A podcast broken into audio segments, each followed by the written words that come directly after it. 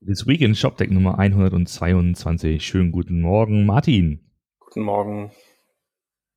Guten Morgen. Schönen Gruß aus ähm, Köln. Schönen Gruß aus Charlottenburg. Wir hätten es ja heute mal fast geschafft, aber naja. Ja, aber ich weiß nicht, Luftlinie, wie viele Kilometer sind das so? Kann ich, könnte ich dich sehen? Ich bin hier im neunten Stock, wenn ich rausschaue in eine gewisse Richtung. Also sechs, sieben Kilometer sind schon. Vielleicht ah, fast okay. zehn. Ja, also wird schwierig. Ich muss, ich muss die Leuchtfackel rausholen, damit es funktioniert. Einfach mal so mit Bengalo so auf dem, auf dem, auf dem Dach stehen. Auf dem Dach stehen.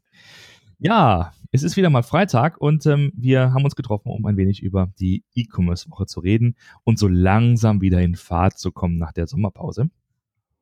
Genau. Was, Noch äh, ist ja noch nicht so viel passiert, aber du hast was gefunden, was ganz spannend ist. Genau, das, äh, ja, also spannend aus mehreren, aus mehreren Blickrichtungen. Und zwar gibt es ja die E-Commerce-Shop-Lösung Gambio. Das hat mich so ein bisschen, das war so ein bisschen so ein, so ein ähm, äh, so nach dem Motto, da hat die, da hat die Vergangenheit wieder angerufen und gesagt, hey, ich bin auch noch da. also das sind, ist so eins der ersten Systeme, das kommt aus diesem ganzen OS-Commerce-Umfeld, ne? Also alles Open Source, alles, ähm, alles PHP-basiert. Irgendwie erst kam dann so OS Commerce, dann wurde XT-Commerce draus und dann wurde wieder Gambio draus, ne? Also äh, so ein, so ein, wie soll ich das charmant formulieren, so ein, ja, so ein so eine, so eine, so eine, so eine Bastelwerkstatt, so ein, so ein Austobe, Austobefeld für ambitionierte ähm, PHP-Spaghetti-Coder. Oder, oder, das, das ist auch uncharmant. Nein. Ähm, ja, das ist eine, so eine kleine Lösung, die man einfach hier und da und überall anpassen und für ein paar Euro ein paar Extensions kaufen kann und ähm, da halt Shops baut. Mhm. Und das ist, also, das ist immer noch, das läuft immer noch, da verkaufen Leute jetzt nicht durch, das ist nicht viel, das sind wirklich so wahrscheinlich ein paar Bestellungen am Tag oder, oder, oder äh, in der Woche, die dann wahrscheinlich drüber gehen.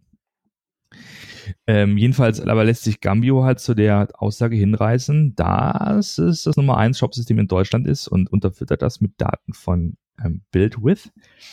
Und dann kann man tatsächlich sehen, dass halt die Anzahl der, der, der Gambio-Shops ähm, auf Platz 1 steht. Ja. Natürlich ist damit nicht gesagt, wie viel Umsatz und, ne, klar, das Ganze, was hinten dran hängt. Aber erstmal, das ist so der Claim. So, die gehen jetzt hin und sagen, Leute, es kann in der Welt von äh, Amazon und Google nicht so weitergehen. Vor allen Dingen, äh, was Amazon angeht, ähm, die demonieren den, den E-Commerce und den Marktplatzgedanken, den Marktplatz an sich. Und wir können das als Händler nicht so weitergehen lassen, weil es ist eine zentrale Struktur, zentralisierte Struktur. Es ist gefährlich für alle, für das ganze Ökosystem. Wir wollen kein Monopol. Also, was machen wir? Wir machen jetzt mal ein Projekt und das ist ein dezentraler Marktplatz. Und sie wollen das bauen in diesem Jahr und zwar, genau, das ist schon, sind schon dabei und wollen das launchen nächstes Jahr zum Black Friday 2019. Das ist so die Idee. Und was dahinter steht ist, äh, man nehme die ganzen äh, Merchants und äh, verteile an sie erstmal so, so neu geschaffene Tokens. Das Ganze ist also sozusagen auch eine, auch eine äh, ähm, Blockchain-Geschichte. Genau, also das heißt, da ist mal Blockchain und Eco. Wir hatten, glaube ich, wenig, noch wenig Blockchain. Nee, wir haben es echt, wir haben echt gesucht und jetzt haben wir das wir erste Mal. Jetzt haben wir es wirklich mal gefunden, genau. Also die Idee ist die folgende, du sammelst die ganzen Händler und die können unterschiedliche, also die können diese ganzen Coins, diese ganzen Tokens kaufen und bekommen dann Stimmrechte für so eine Art Council und dieses Council bestimmt dann, was die Firma Gambio dann, so habe ich es verstanden, das gibt auch ein, übrigens ein großes, dickes, fettes 60 Seiten Whitepaper dazu, das äh, können wir verlinken, da habe ich es also auch draus. Ich hoffe, ich zitiere es auch richtig. Na jedenfalls, dann dieses Council bestimmt eben, was diese Firma Gambio halt, wie die den Marktplatz baut. Was so für, für Features reinkommen und so, ne? Und äh, das heißt, je nachdem, wie die Händler Stimmrechte haben und wie sie sich einbringen, können sie entsprechend da Einfluss nehmen auf das, was da draußen passiert. Das Ganze soll dann technologisch über eine API funktionieren. Das heißt, du kannst dann deinen Gambio-Shop erstmal über eine API an diesen Marktplatz anbinden.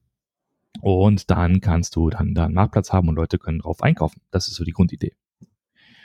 Und ähm, das erinnert mich ein bisschen an diese Bipado. An diese Genau, Bipado-Geschichte von Shopware, das war so ähnlich, glaube ich, auch gemeint, ne? Dass du deinen Shopware-Shop hast und kannst die Daten dann daraus funken an, äh, an den Marktplatz und die Leute können es dann da einkaufen. Hat auch super funktioniert. Hat auch super funktioniert, genau. So, dieses White Paper liest sich ziemlich professionell. äh, da stehen auch Leute dahinter, die ich jetzt nicht kenne, aber die, die scheinen also auch in der Schweiz vor allen Dingen äh, auch einen Namen zu haben. Und da ist, glaube ich, einer der, der, die beiden Founder von Brille24 dabei. Und ich möchte nicht behaupten, also, dass da sozusagen keine Kompetenz oder keine Erfahrung dahinter steckt. Das Ganze ist auch sehr stimmig geschrieben. Das Einzige, wo ich so ein bisschen gehakt habe, war die Frage, da stand nämlich, okay, wie kommen denn die Leute, die Kunden, um die es ja letztlich geht, ne, die ja die Entscheidung treffen für den Marktplatz, oder die sich halt, die da einkaufen, ne? Wie kommen die auf den Marktplatz? Und dann ist die, nur die Antwort, naja, wir machen halt Werbung bei Google. Wir machen halt SEO. Und ähm, da dachte ich mir in dem Moment schon, ja, das ist aber jetzt nicht so die phänomenale Lösung, weil A, man wollte gegen die Plattform anstinken und auf einmal nutzt man doch wieder die Plattform, in dem Fall Google, um Traffic zu kriegen. Und ja, da an, an keiner Stelle wird gefragt, haben die Kunden da Bock drauf? Sehen die Kunden das als Problem, dass da Amazon so eine Art quasi Monopol hat im Marktplatzbereich? Das steht da nicht drin. Das ist wirklich nur aus Anbietersicht geschrieben und deswegen glaube ich, dass das, das hat tatsächlich, ähm, das ist die große Schwäche von dem, von dem Konzept. Ja, das ist das eine und ich glaube auch, dass dieses ganze Thema, es erinnert mich so extrem an dieses, ähm, an diese Safe-Droid-Geschichte mit, äh, mit Krypto reich werden, so nach dem Motto ein bisschen. Man weiß noch nicht so wirklich, was man mit den Tokens dann am Ende machen soll. Ja. Ähm, ich habe auch gerade äh, noch einen äh, Medium-Artikel äh, gelesen, den Sie scheinbar gestern veröffentlicht haben. Ähm, Sie wollten nämlich eigentlich im, im August schon ihren den Public Sale für, für den ICO. Also du hast ja immer so, so einen geschlossenen Sale, wo quasi die Privatinvestoren erstmal reinkommen und die großen Summen ab, abfrühstücken. Und danach sollte es einen Public Sale geben. Und der sollte eigentlich schon im August starten und den haben sie jetzt aber äh, auf unbestimmte Zeit verschoben, weil sich das Marktumfeld so verschlechtert hat. Das heißt, wenn also dass das Marktumfeld scheinbar ein, ein, sehr kritischer Faktor ist. Das hast du natürlich auch, wenn du, wenn du ein IPO machst und solche Geschichten. Ähm, das äh, lässt dann aber aus meiner Sicht immer schon so ein bisschen daran zweifeln, okay, aber wenn das eine gute Idee ist, dann brauchst du, dann schafft sich das ja vielleicht auch so ein bisschen so ein Markt. Aber sei mal dahingestellt, ähm, es ist, ja, die ist halt schwierig, dem irgendwie allen zu folgen. Und wenn du dir auch die Leute anguckst, die dabei sind, also es gibt ja diesen, diesen, diesen Strategic Advisors, da ist zum Beispiel ein, ein Erik Sarazon dabei, der, äh, wenn man so mal ein bisschen ähm, die Geschichten verfolgt hat, äh, was so äh, e-, Equity Investments angeht, ähm, der sich da mit einigen Leuten überworfen hat, ähm, auch mit der Deutschen Bank und so weiter. Und das sind ähm, ja da ist natürlich der, der russische Milliardär dabei, der auf jeden Fall äh, Krypto-Experte ist. Also, ja. Ja. Ich, ich bin ähm, offen und ehrlich, ich stehe dem kritisch gegenüber. Ja, du, das äh, geht mir ganz genauso. Ähm, was, was mich aber daran so, also weswegen ich das jetzt auch ein bisschen äh, referiert habe, ist, weil es schon ähm, seriös rüberkommt. Ne? Also das sind, das ist nicht eine, irgendwie eine zusammengedengelte Website, wo, wo drei Sätze formuliert sind irgendwie in einem, in, in einem kruden Deutsch, sondern das ist schon, sind 60 Seiten Argumentation und, und ähm, Fundierung und das, das ist schon okay, das kann man sich mal geben und ich glaube auch, dass es äh, nobel ist, die Idee zumindest mal zu versuchen, ja. einen Use Case für Blockchain zu finden. Aber wie gesagt, das ist halt total aus Anbietersicht gedacht. Das, das, das verändert nicht ein Jota für den Kunden. Es gibt für den Kunden da draußen überhaupt keinen Vorteil. Ja. Das, äh, wir, wir gucken uns das auch gerade so ein bisschen an, weil wir auch mit ein, zwei Technologien rumspielen und, ähm, und haben uns auch für, für Use Cases äh, überlegt, ob da vielleicht Blockchain helfen könnte. Und dann war so ein schöner Satz, äh, ähm, den dann einer gebracht hat. Ähm, Blockchain löst wahrscheinlich ein Problem, was du nicht hast. das ist, das, äh, und das, äh, wenn, wenn du das mal durchdenkst, dann äh, trifft das eigentlich auf fast alles zu, äh, wo du dann überlegst, es einzusetzen, weil äh, ich brauche keinen dezentralisierten Ledger, äh, der, der irgendwelche äh, Transaktionen validiert. Wenn ich bei mir intern nur irgendwelche Buchungen von links nach rechts schiebe, das, das, das also bringt's nichts. Ja, absolut. Ich meine, grundsätzlich glaube ich, also die, die, die Idee, dass, dass du in der IT irgendwas dezentralisierst, das, das ist ja sozusagen auch die, das, das Grundprinzip des Netzes, das Internet per se. Ja. Dass es dezentral funktioniert. Ne? Also das, das ist ja schon eine Erfolgsgeschichte, also rein das Prinzip. Aber was jetzt, wie man das jetzt sozusagen in, ein, in einen Anwendungsfall im, im Handel unterbringt, so. Ja, du musst ja auch unterscheiden zwischen einer Dezentralisierung von Architekturen, also von wirklichen Netzwerken, dass du halt dann das Netzwerk nicht mehr bei dir im Haus hast, sondern halt bei, bei AWS oder bei Google oder bei Azure oder was auch immer.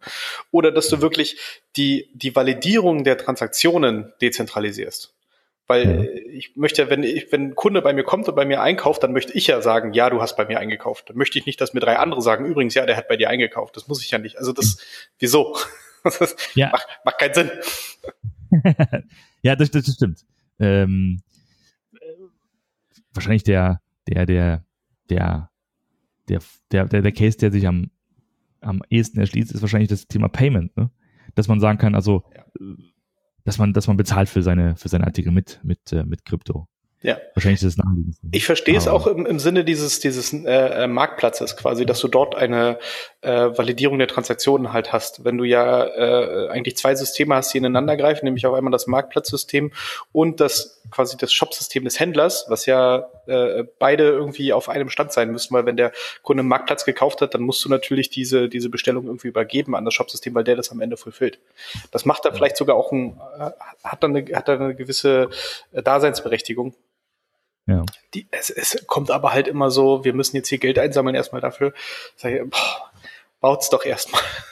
Ja, ja. erstmal, ob es funktioniert. Es gibt, es ist, ich brauche, das, äh, du hast so viele Möglichkeiten heute sowas aufzusetzen, ohne dass du dafür extra Tokens aus, äh, einsammeln oder ausgeben musst, ähm, so, sondern einfach mal einen kleinen Prototypen zu bauen, gerne auch auf einer Distributed Ledger äh, Technologie und dann zu schauen, ob es funktioniert. Und be bevor man jetzt erstmal äh, den Leuten ihr, ihr Geld aus der Tasche zieht. Absolut. Und nochmal, es bleibt dabei, du musst, du musst halt ein Kundenproblem lösen. Ja. Und das, das ist ein, also, dass Amazon so groß ist, ist kein Problem derer, die bei Amazon ihre Sachen einkaufen. Ne? Also, das, das, ist, das ist einfach. Ja. Gut. Äh, gut, nee, genau. Ähm, trotzdem, also, äh, wer, wer das ein bisschen näher kennt und, und oder wer, wer das, also wenn jemand von Gambio zuhört zum Beispiel, gerne mal, gerne mal melden. Wir würden das schon gerne mal ein bisschen diskutieren. Also einfach Interesse halber mal, was da so gerade der Stand ist. Ja. Vor allen Dingen, also mich würde mal interessieren, was so die strategische Ausrichtung von Gambio im, im Allgemeinen ist. Weil man hört es immer wieder natürlich und das sind viele Installationen, ja. ja. Ähm, aber viele Installationen sind jetzt irgendwie zumindest für mich, also sage ich mal subjektiv für mich kein äh, kein großer Success-Faktor, sondern es geht ja eigentlich eher darum, nee, nee, nee. Wie viel, genau. wie viel, wie viel Beitrag kann ich wirklich leisten? Wie viel äh, Umsatz geht über diese Installation? Wie viele Kunden benutzen das tagtäglich? Wie, viele Transaktionen werden damit abgebildet? Was natürlich mit so einer distribuierten Lösung, die du halt nicht zentral hast, sondern die halt natürlich, äh, wie auch Magento oder Shopware, die ja irgendwo installiert auf irgendwelchen Servern liegen und wahrscheinlich nicht nach Hause telefonieren und sagen, wie viel da jetzt gerade passiert, ist immer schwierig zu sagen. Aber ähm, ist ja auch eine, eine Frage, wie man sich, wie man sich da weiterentwickeln möchte und ob es jetzt dieses dieses GAMP, wie es ja dann heißt, ähm, ähm, die Lösung sein soll oder was, was man sich da noch alles überlegt. Wäre auch mal spannend. Ja, absolut.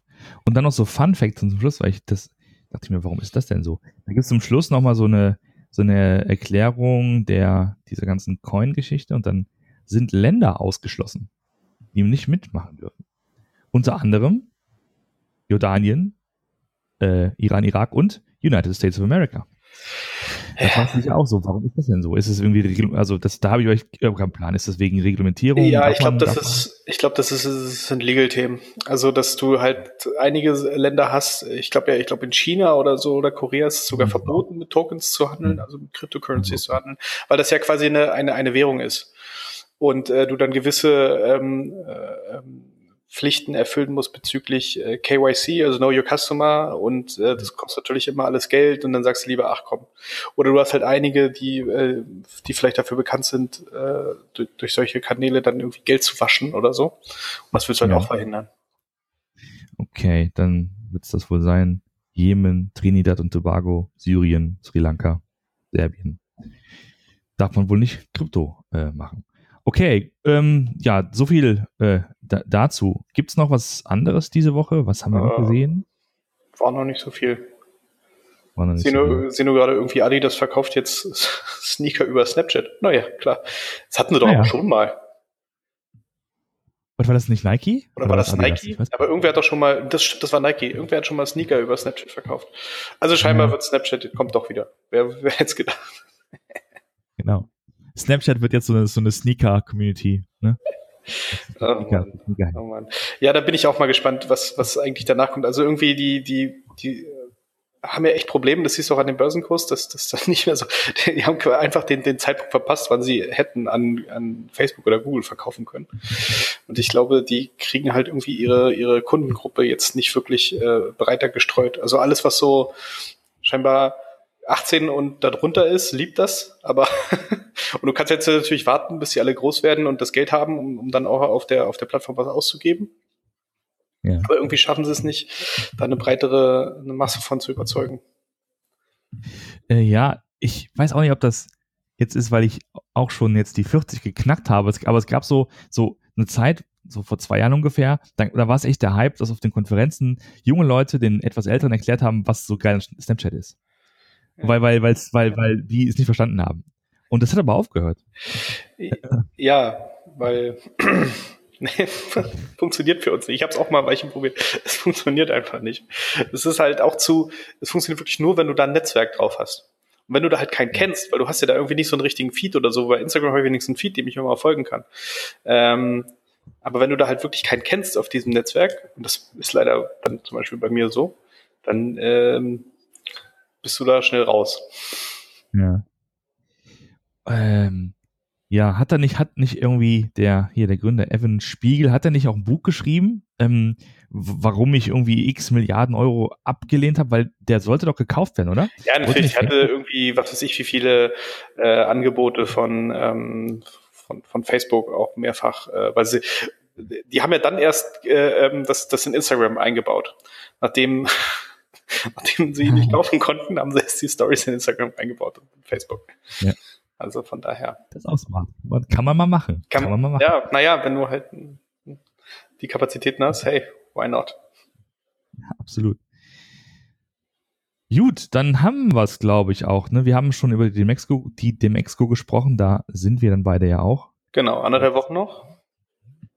Stimmt, das ist ja schon bald. Ja, ja. Ja, stimmt. Flüge gebucht. Gebucht. Du auch aus Aachen. ich war, eh, genau, ich fliege sozusagen ähm, über Maastricht ähm, nach, äh, nach Wien und dann von Wien nach. Genau, ach so, genau, ach, äh, genau, eine Sache ganz kurz möchte ich empfehlen. Äh, zwei, zwei Podcasts möchte ich gerne empfehlen noch. Erstens, äh, ähm, der Arman Fasi hat ja äh, Commerce Corner Podcast, den können wir auch unten verlinken ja dann. Der hat nämlich mit Steffen, äh, unserem CEO und auch meinem, meinem Chef, äh, eine, mal ein bisschen darüber geredet, was eigentlich Flaconi so, so Tolles und Besonderes macht. Das kann ich nur empfehlen, weil es äh, ein paar schöne Insights halt auch äh, bereithält, sicherlich für viele da draußen. Ähm, mhm. Und was ich auch empfehlen möchte, es gab diese Woche Mittwoch kam der äh, die Nummer 151 vom OMR Podcast mit Thomas Mittelhoff. Der, ich gerade drüber. Hm? Ist er nicht im Knast? Nee, nicht mehr. Und er ist jetzt ah, geläutert. Ah, oh. Er hat sich selbst, ist jetzt geläutert? Er hat, natürlich, er ist jetzt geläutert. Er hat ein Buch geschrieben.